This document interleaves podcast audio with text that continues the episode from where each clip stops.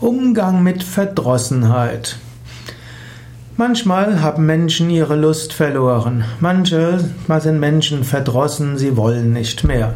Manchmal haben sie gute Gründe dazu, weil sie eine Enttäuschung hatten, einen Misserfolg. Dann braucht es einfach etwas Zeit. Manchmal ist es aber schon noch tiefer und diese Verdrossenheit dauert länger. Dann kann man überlegen, wie könnte man Menschen aus der Verdrossenheit raushelfen. Manchmal hilft es, ein kleines Meeting einzuberufen und zu fragen, ja, was müsste denn passieren, dass ihr wieder Freude habt? Was müsste denn geschehen, dass es geht? Oder manchmal hilft es auch, ein gemeinsames Anliegen zu machen, ein gemeinsames Projekt und zu zeigen, ja, wir können etwas ändern, wir können etwas tun. Nichts ist so motivierend wie der Erfolg.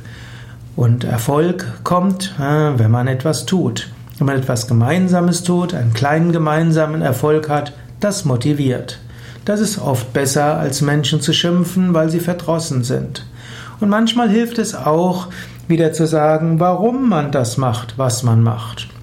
Man könnte auch fragen, ja, was ist denn unser gemeinsames Ziel? Was ist unser gemeinsames Anliegen? Wie können wir es angehen?